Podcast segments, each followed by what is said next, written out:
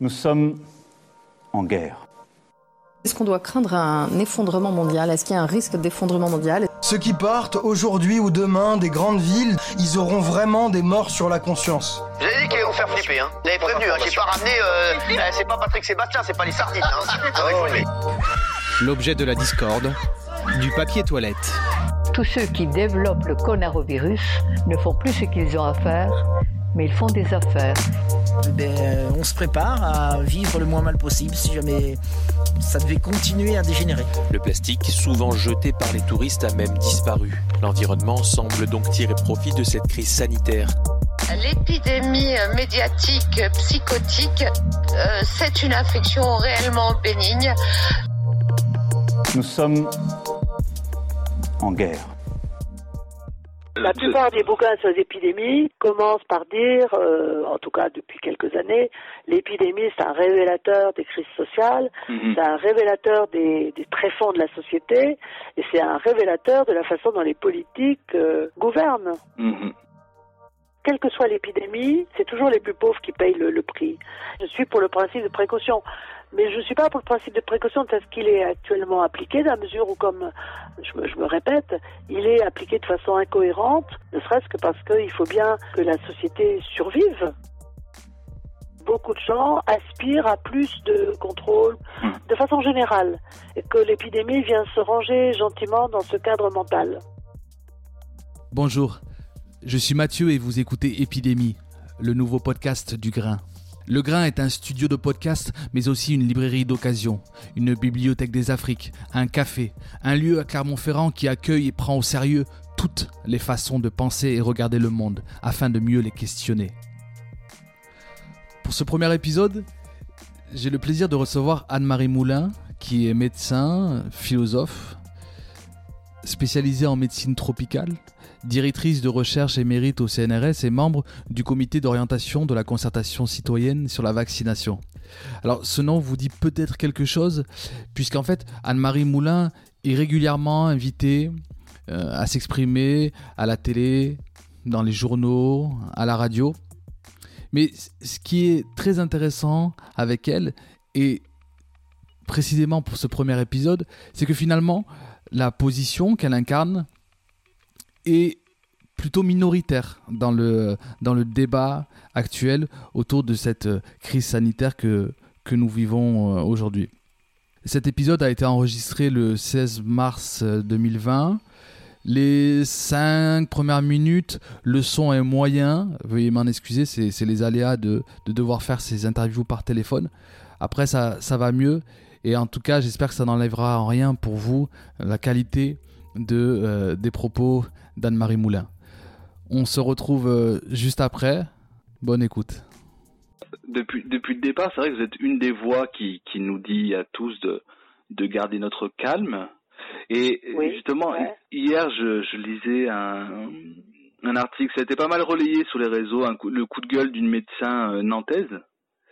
euh, Oui. qui, qui estimait qu'en France on devait on, on aurait dû être confiné depuis au moins une semaine et elle dit à un moment il va fa- il va falloir arrêter de vouloir protéger l'économie qu'on arrête de vouloir éviter que les gens paniquent c'est intéressant cette à un moment il va falloir arrêter de vouloir protéger l'économie et elle continue qu'on arrête de vouloir éviter que les gens paniquent Oui, alors là, je suis pas, de- je suis pas du tout, du tout d'accord. J'ai écrit hier soir. euh, D'ailleurs, ils m'ont pas excusé réception. Ils m'avaient demandé un papier à Libération. Et euh, en fait, euh, ce papier a changé de sens parce que j'ai pas pu l'écrire tout de suite. Je l'ai écrit deux jours plus tard, trois jours plus tard. Entre temps, les choses avaient changé puisque la quarantaine totale était décrétée. Donc, euh, mon papier était à chaud sur l'instauration de la quarantaine. Et moi, je ne suis pas d'accord avec la collègue nantaise. Euh, on ne peut pas euh, danser sur l'économie, parce que danser sur l'économie, c'est très facile quand on a, quand on est fonctionnaire, tant que l'État nous, nous paiera notre salaire, ce qui, ce qui est probable. Mais après tout, pourquoi Pourquoi il continuerait Euh, Et euh, le fait que tout d'un coup, et ça c'est très très sensible chez moi. Je suis sûre qu'à Clermont, ça le serait aussi apparaissent dans la rue plein de gens qui n'ont plus où aller puisque leur, euh, leur lieu de travail est fermé et surtout qui, qui, ne, qui, ne, gagnent plus rien. Hmm. Et, qu'est-ce que de, depuis avant-hier, euh, enfin depuis hier, on voit des images en boucle. euh, Enfin, si, si jamais on est devant, ces- ces- devant ces images aussi, c'est ça. Mais si jamais on, on, on allume la télé, on voit, euh, on voit les images en boucle des gens euh, qui sont allés dans les parcs, qui sont allés au marché, et euh, en disant voilà. Euh, qu'est-ce que vous pensez vous que on a quand même stigmatisé tous ces gens qui ont eu cette attitude-là. Est-ce que vous vous allez dans ce sens-là? Parce qu'on voit bien que la, frontière, elle, est très légère entre comprendre qu'il faut que la vie con- continue et est-ce que c'est responsable ou irresponsable de euh, d'avoir cette attitude-là? Ben, moi, moi j'ai une position qui est peut-être erronée. Hein. Moi, je pense qu'une épidémie, ce qu'il faut viser, c'est quand elle s'arrête. Euh, parce que l'histoire nous dit, heureusement, que toutes les épidémies s'arrêtent. Alors l'ennui, c'est qu'elles s'arrêtent euh, parfois euh, après un très long temps et après avoir fait beaucoup de dégâts. Mais quelque part, pour un virus ou pour une bactérie, le problème, c'est de... Bon, elle, c'est pas un plan. Euh, Elle n'est pas douée d'une volonté de puissance particulière, mais elle, elle, elle, se, elle se promène, le virus ou la bactérie se promène d'organisme en organisme jusqu'à un moment où elle, euh, elle est, elle trouve plus d'asile nulle part parce que les gens sont immunisés spontanément ou s'il y a un vaccin. Euh, donc quelque part, d'ailleurs, depuis le début, on dit on retarde, on étale l'épidémie pour avoir le temps de s'organiser, mais elle continue, elle va son petit chemin.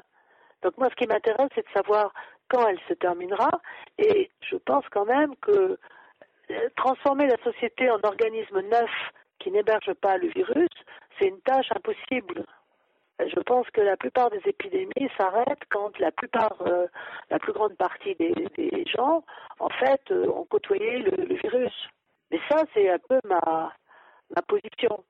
Parce que, en plus, si on y réfléchit bien, euh, si c'est obtenir qu'une partie de la population reste complètement neuve et naïve vis-à-vis du virus, ça veut dire que la prochaine fois qu'il revient, parce qu'il est vraisemblable qu'il peut revenir, euh, on va recommencer à zéro. On va pas chaque fois quarantainer un pays. Ben, c'est la question du coup qui, qui se pose. Que on peut penser qu'il y aura de plus en plus d'épisodes de ce genre. On peut pas à l'avenir euh, imaginer décemment qu'on qu'on se confine à chaque euh, à chaque épisode. Oui, absolument. Absolument, c'est pour ça. Moi, j'aurais été partisan, mais je pense que maintenant, j'étais probablement, on n'était pas beaucoup à penser ça, qu'il aurait mieux valu rester en, au seuil du stade 3, c'est-à-dire prendre de grandes précautions, mais pas paralyser complètement la vie économique au détriment des plus faibles. Parce que moi, ce qui me paraît euh, très surprenant, c'est que on se préoccupe beaucoup des vulnérables. Ça, c'est un mot très à la mode et un mot dont je pense qu'il faudrait, euh, enfin, qu'il faudrait faire l'analyse. D'ailleurs, il y a eu un, un livre critique qui était très bon, je ne sais pas s'il a eu du succès, qui s'appelait Les Vulnérables. C'était écrit euh, il y a une dizaine d'années. C'était excellent pour montrer que ce terme euh, un peu euh, bon à tout faire euh, était toujours ah on va protéger les vulnérables. Ah, c'est quoi les vulnérables dans notre société aujourd'hui? Est-ce qu'on les protège vraiment? Alors là, les vulnérables est employé au sens de personne dont l'immunité est euh, compromise, soit parce qu'il est vieux ou vieillissant, soit parce qu'il a une maladie concomitante, diabétique, euh, etc. Bon, euh, mais très bien. Alors on protège, on protège les vulnérables. Et puis il y a les vulnérables économiquement. Parfois c'est les mêmes euh, qui cumulent des, des vulnérabilités. Mais est-ce que vraiment notre société qui déjà euh, quelque part avait pas mal de marginaux et de laissés pour compte, avec l'épidémie, ça va être encore pire. Et est-ce que ces vulnérables-là, ces vulnérables que j'appellerais presque mixtes Par exemple, j'ai dit à quelqu'un, mais euh, Paris, euh, je ne sais pas, Clermont, et quelque part, le soir, tous les recoins sont occupés par non seulement une personne comme autrefois, mais des familles. Bon, alors j'ai dit, mais ceux-là, qu'est-ce qu'ils font? Alors on m'a dit, oh ben de toute façon, on les approche pas, et quand on leur donne une pièce, c'est de loin. Vous voyez, donc euh, moi, c'est actuellement, c'est vraiment ma préoccupation, euh, pas seulement les SDF euh, permanents, comme il y en a énormément à Paris, euh, y compris aux alentours des, des grandes autoroutes, il y a des tonnes de Syriens qui sont à l'embouchure des autoroutes. Porte de la Chapelle. Bon, voilà. Et, puis les, et puis les, les euh, sans domicile euh, secondaire, euh, par exemple tous les gens qui sont dans des foyers et qui vont dans la journée, qui n'ont pas le droit de rester dans le foyer. En parlant avec des gens comme vous et d'autres, je, me rends compte que euh, c'est prouvé nulle part que le confinement était la solution justement. Et du coup, on dirait que le, que le débat été déplacé sur est-ce que on n'a pas pris les mesures trop tard de confinement ou pas confinement. Mais alors que vous, vous avez l'air de dire que c'est bien plus complexe que ça.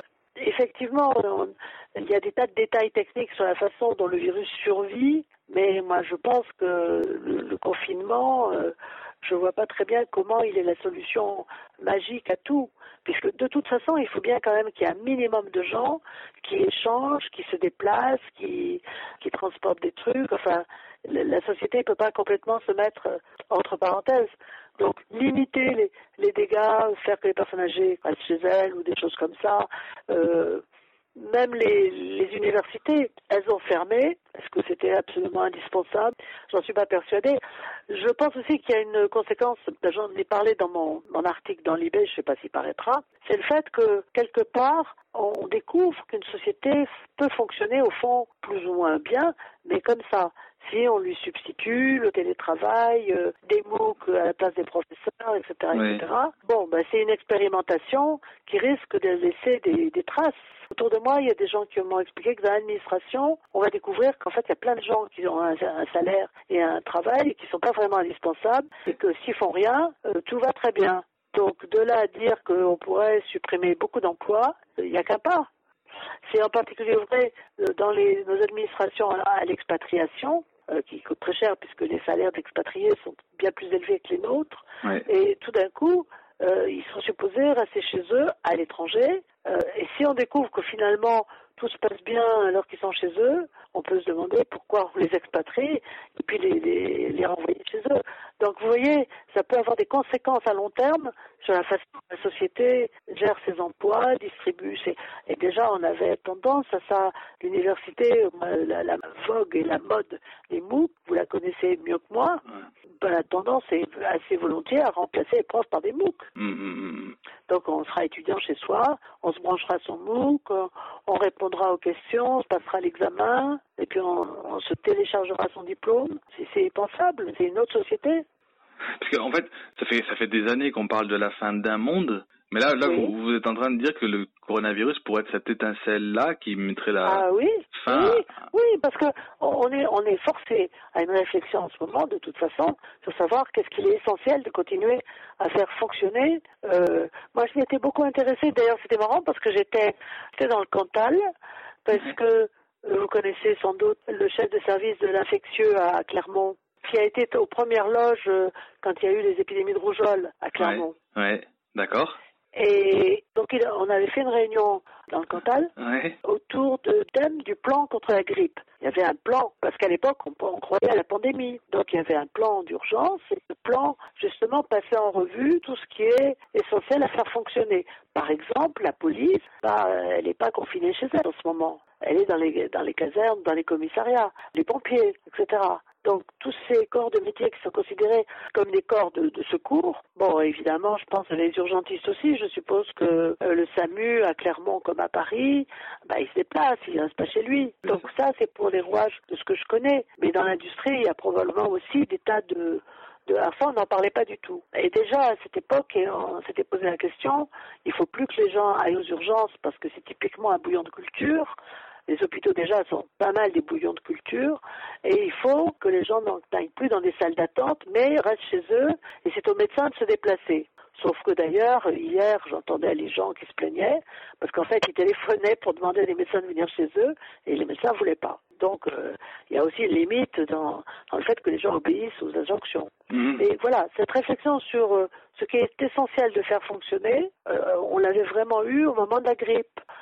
Mais là, moi, je vois, euh, je suis sorti ce matin, je vois les, les grands chantiers type euh, le siège de Michelin, type euh, une grande médiathèque Oui. qui est en train de se construire, tout ça, euh, tout ça continue, euh, tout ça continue là. Hein enfin, j'ai vu, Vous vu- les chantiers de construction de construction, j'ai vu depuis ce matin, je, vois, je vois les ouvriers dehors euh, continuer, euh, continuer comme. Oui, c'est pour ça que la logique de, de la contagion, euh, c'est de la foutaise, parce que sur les chantiers, chantier Notre-Dame, par exemple, qui est pas loin, Oui. sous mes yeux, mais je sais qu'il est pas loin, ces, ces chantiers continuent, et sur les chantiers, je suis pas sûre que les ouvriers vont se mettre à un mètre À un mètre.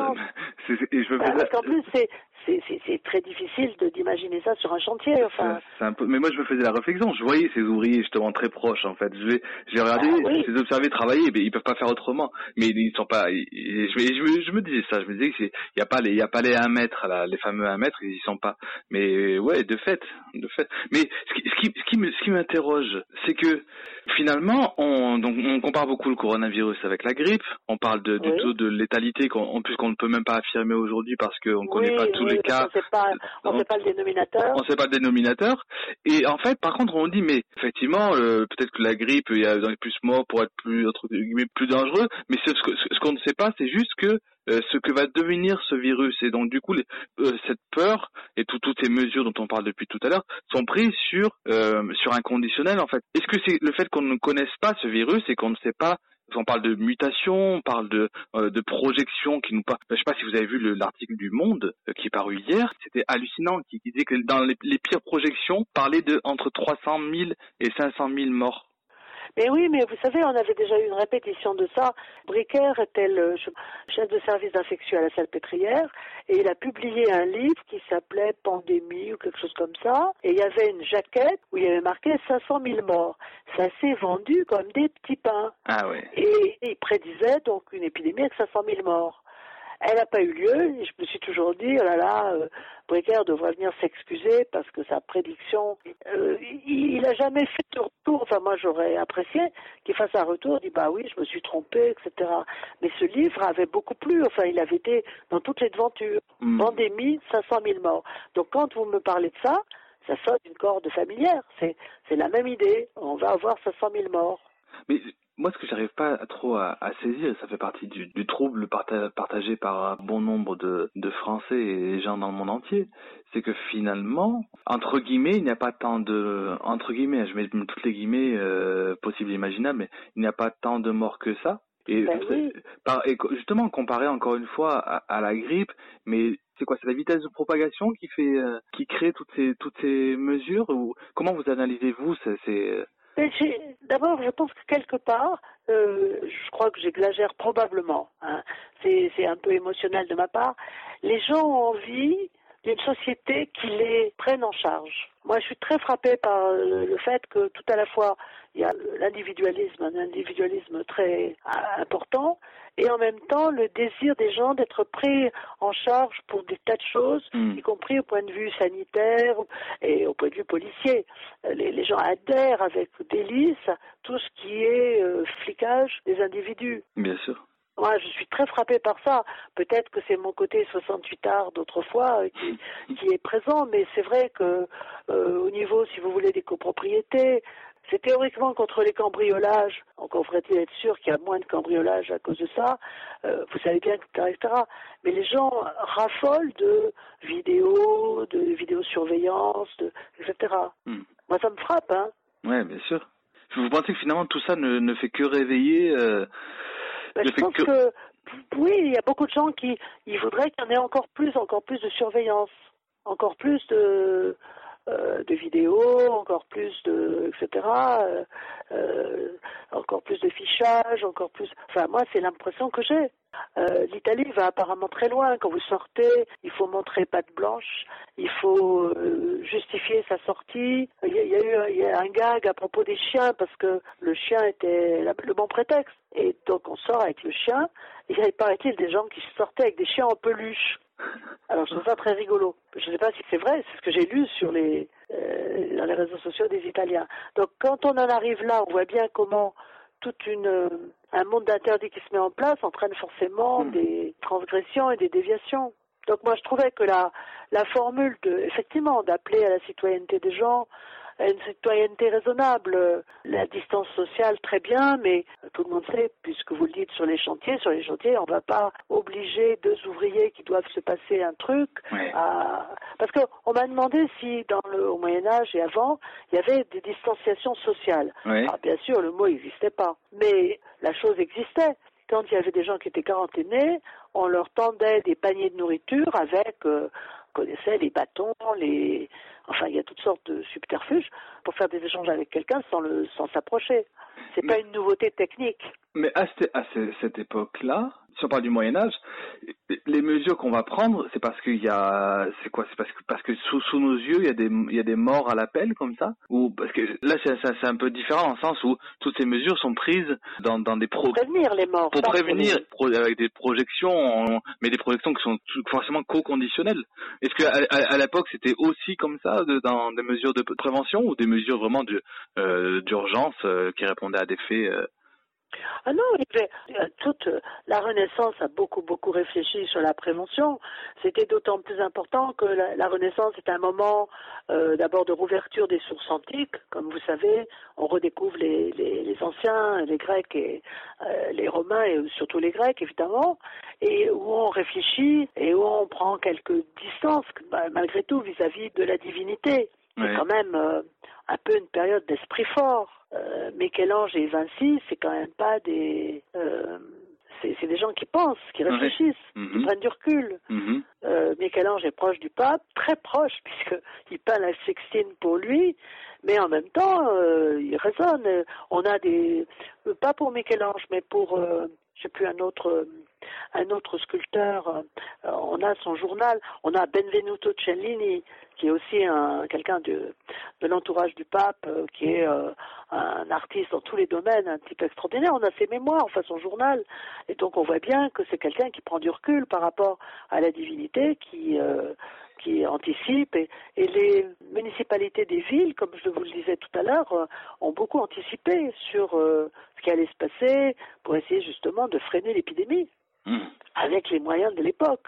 Et en particulier, alors pour le coup, enfermer les gens quand il y avait beaucoup de cas de maladie dans un quartier, dans une maison, et pas les quarantainer, c'est au sens fort, c'était les isoler avec euh, des barricades et puis des soldats derrière. Mhm. Mais en organisant, et c'est là euh, un aspect sinon moderne, du moins de bon sens, en organisant le ravitaillement.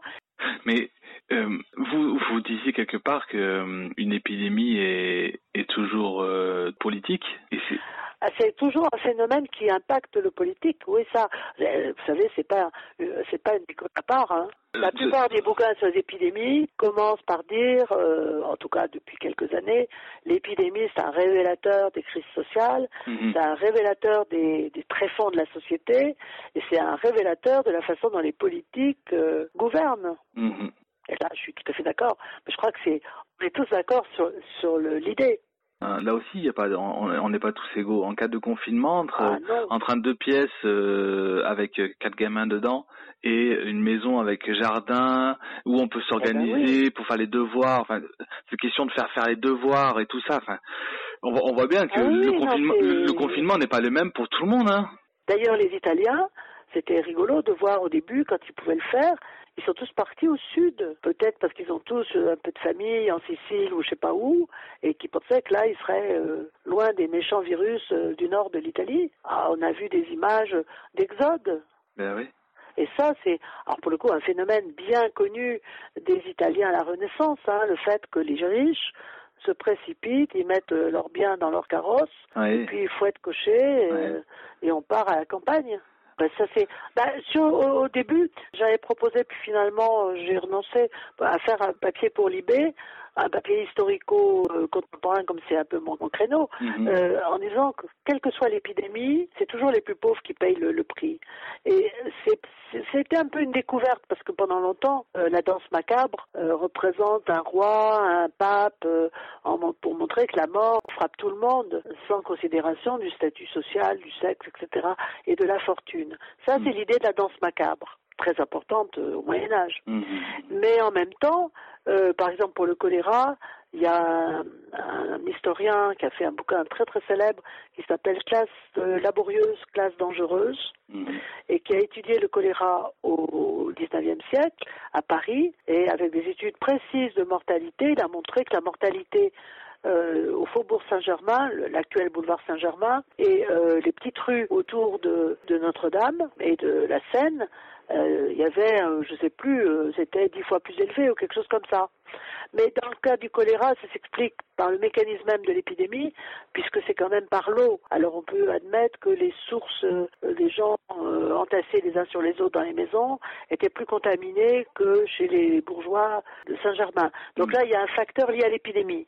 Mais indépendamment du facteur lié au mécanisme de la transmission, euh, de toute façon, c'est les pauvres qui sont qui vont être le plus touchés parce qu'ils pourront pas s'organiser, parce qu'ils seront peut-être dénutris, parce que pour des tas de raisons, parce qu'ils n'auront pas accès euh, aux soins ou à, ou à des traitements, etc. Pour des tas de raisons, la pauvreté, finalement, quel que soit le, le type d'épidémie, euh, que ce soit par les moustiques, par l'air, par l'eau, etc., c'est toujours les pauvres qui, qui payent le, le prix le plus Mais- fort. Même en termes de, même en termes de, de- d'éducation, en fait. Faut prendre le rôle, le, Ah, prendre le en de- l'école à la maison. C'est, c'est pas parce qu'il y a des plateformes en ligne que c'est, que c'est résolu le problème.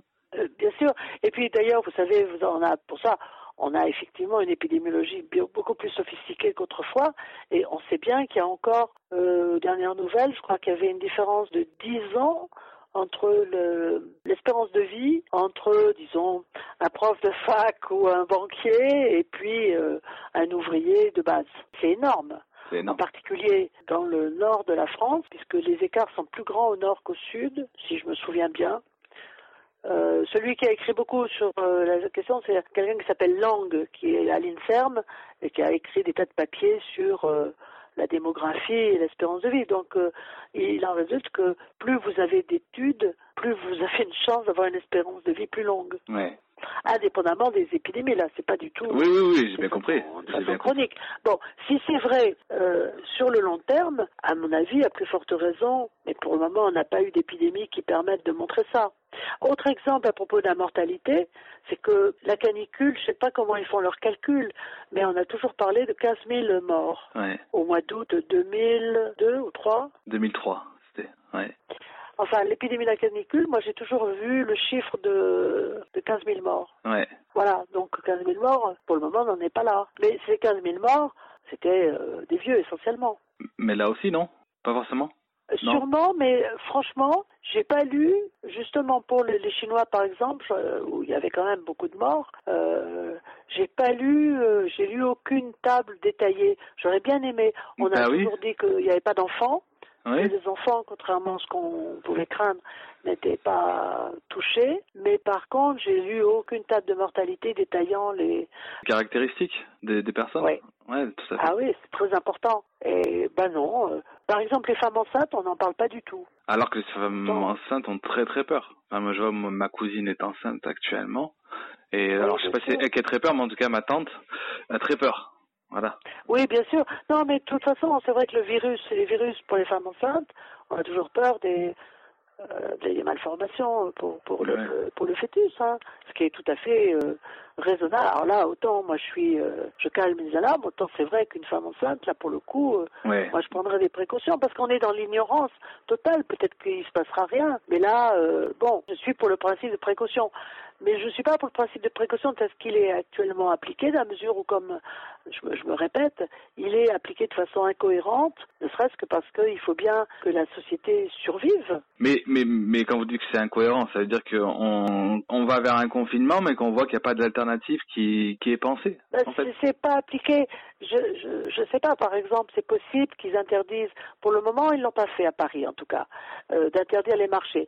Ils l'ont fait, les marchés de légumes et de fruits. Oui. Ils l'ont fait dans l'Oise. Oui. Euh, on voyait les, les forains qui arrivaient pour euh, débarquer leurs cajots de légumes, et tout d'un coup, la police qui arrive et qui, sans ménagement, leur dit euh, Rem- remportez tout ça. Mm. Et d'ailleurs, euh, je me suis, je me suis dit, c'est complètement idiot parce que on autorise quand même les supermarchés, sinon on va oui, affamer complètement la population. Et les supermarchés, c'est un air confiné avec une clim qui recircule, etc. Oui. Alors que là, c'est un petit marché de, de petite ville avec deux trois forains, euh, quelques cajots de légumes, euh, quelques ménagères, vraiment euh, pas de quoi faire, etc. Donc on va laisser fonctionner les supermarchés, qui encore une fois la queue à la caisse, etc., etc. Ce sont beaucoup moins bien que ces que ces marchés de mais c'est c'est c'est les petits qui prennent les premiers. On, les supermarchés, on les ferme pas. De même, on ne ferme pas, si vous avez remarqué, les débits de tabac. Mais ça aussi, c'est en fait il y a tout un tas de mesures qui qui qui vraiment déjà qu'il y a un trouble parce que parce qu'on connaît pas ce virus, mais la plupart des, des mesures, en fait, c'est comme si ça venait en alimenter le trouble. Même quand on veut vraiment se dire, ben moi, je veux pas être, je veux pas être complotiste, je veux pas être ceci, je veux m'en remettre, je veux avoir confiance euh, des instances euh, scientifiques, un comité, à mon gouvernement, mais il y a quand même tellement de matière à, à alimenter le à trouble, se poser des questions. à se poser des questions. C'est le but, c'est le but de votre, de votre, je sais pas si comment il faut l'appeler, de votre site ou de de, votre. de notre podcast, ouais, c'est ça, c'est ça. Alors, je sais pas si on va, en fait, je pense qu'on va ouvrir d'autres questions. Moi, moi, ce qui m'intéresse aussi, c'est de me dire que que tout ça, il faut surtout pas que une fois que que tout sera revenu à la normale, entre guillemets, qu'on passe euh, qu'on passe à autre chose. Il faut qu'on puisse tout tout ça, il faut qu'on puisse le capitaliser, l'interroger pour euh, interroger, euh, enfin voilà, s'interroger en. Ouais, ça, je, suis- ça, je suis tout à fait d'accord avec vous. Et bon, donc ils font euh, quelque part. euh, D'ailleurs, on n'a pas, on n'a pas le choix. euh, pro- profiter, si je puis dire, de l'occasion pour raisonner et pour pour interroger notre société.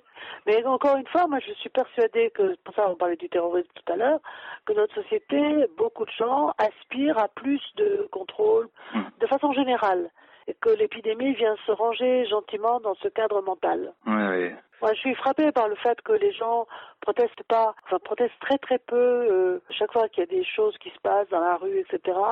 Ah, C'est super intéressant ça. Est-ce que je vous ai dit ce que vous attendiez de moi? J'ai largement, j'ai largement de matière euh, pour euh, pour faire quelque chose de très intéressant. Merci infiniment.